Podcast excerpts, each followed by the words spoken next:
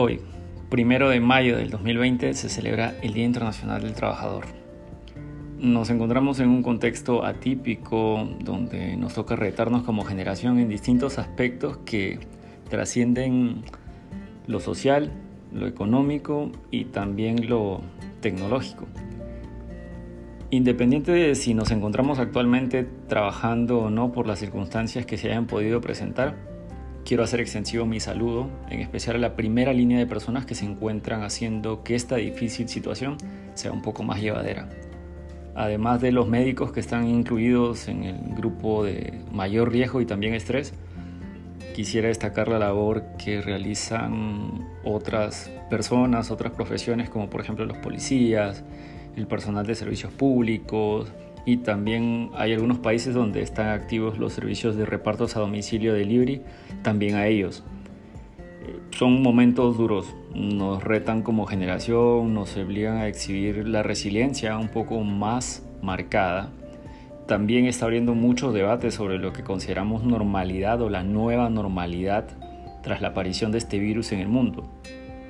Un contexto que va a retar los sistemas laborales establecidos Ayer Guy Ryder, el director general de la OIT, la Organización Internacional del Trabajo, leía una, estaba revisando una nota donde resumía todo en una frase, ¿no? Él decía que esta pandemia había revelado de la forma más cruel la extraordinaria precariedad y las injusticias de nuestro mundo laboral y está poniendo sobre tela de juicio justo parte de lo que está pasando con la informalidad, el retorno donde se sopesa por un lado de esta vuelta al trabajo el balancear la economía, pero sin exponer la salud de nuestra fuerza laboral. Entonces, ¿cómo hacemos eso? Continuamos con un, con un teletrabajo, vamos a buscar un balance, cómo podríamos aprovechar las nuevas tecnologías en este mundo que estamos viviendo, cómo hacer que el sistema se establezca de una forma un poco más justa también. Hay que ser conscientes que hasta la fecha nosotros habíamos desarrollado nuestra economía sobre las bases de un desequilibrio en nuestro sistema laboral. Ahora estas bases se están tambaleando por la aparición de este virus. El mismo Guy hacía referencia a que vamos a volver a una nueva normalidad y ha quedado en, en evidencia la gran dependencia existente de los niveles más bajos de quienes realmente soportan la economía en un mundo donde el capitalismo es más visto como una generalización obvia de lo que se requiere para seguir creciendo. El, tema es hasta qué punto, con qué velocidad, a costa de qué. Así que recuerden que ustedes son el verdadero motor de la economía. A ustedes va este día. Ustedes son la fuerza que hace mover el mundo, aún con todas las falencias que pudiéramos tener. Va a estar en nosotros exigir y aportar cambios para que el nuevo sistema laboral se convierta en una base sólida para esta nueva normalidad. Feliz Día del Trabajador. Muchas gracias a todos ustedes.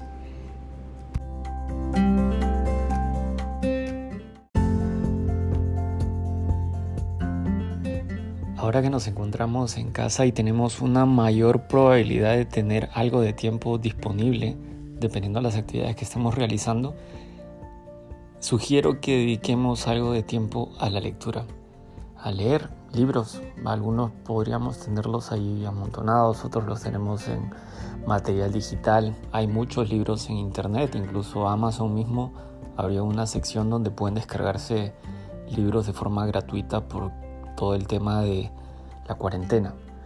Pero ese no es el motivo de fondo de este podcast chiquito, sino más era enfocado al material que debíamos estar leyendo. Y es que la lectura a veces pasa o el hábito de leer del tipo de libro que estamos leyendo. Y uno no siempre cuenta con el mejor humor para estar leyendo material profesional, a veces temas vinculados a nuestra profesión, sino que quiere algo más entretenido. Pero también solamente leer novelas, si bien cultiva bastante de la parte creativa, aparte del uso mismo y de cultivar palabras que podríamos no estar utilizando en nuestro diario hablar, en realidad se trata de hacer un poquito un mix. Mi tip en este sentido y que me ha funcionado bastante bien es el hacer una mezcla del tipo de material que estemos leyendo. Cuando he interactuado con otras personas para comentarles o sugerirles esto, varios me dicen, pero leer varios libros al mismo tiempo no hace que se te crucen los temas o los personajes. Y es la respuesta simple no. Y el motivo por el cual no se cruzan los temas es porque los tres tipos de lecturas que yo sugiero hacer van en líneas completamente independientes. Entonces, el primer grupo de libros que sugiero estar leyendo va vinculado a un tema profesional, algo de su carrera o algo nuevo que quieran estar aprendiendo, algo de formación académica, etc. Si ese es un set de libros, leer algo vinculado que cultive nuestra profesión, nos vaya formando. El segundo grupo de libros va más enfocado a lo que es el entretenimiento. Si es que gustan de algún tipo de novelas en particular o cuentos largos, etc., irían en esa categoría.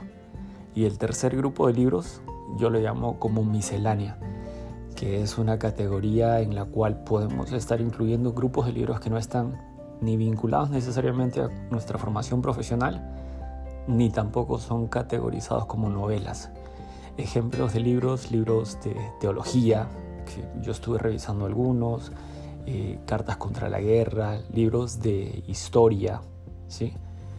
libros de perfilamiento, cosas que por curiosidad o el mismo título del libro les ha llamado a leer, pero que no necesariamente son o una novela o un cuento con personajes, pero tampoco son temas profesionales. Entonces quería dejarlos con eso para que dependiendo el humor que tengan puedan ir avanzando con su lectura y no dejen de estar leyendo. Alejémonos un poquito por momentos del teléfono y cultivemos, ya sea en cualquiera de estas tres líneas, un poco del avance de libros que tengamos. Era eso. Que estén muy bien y se mantengan con salud.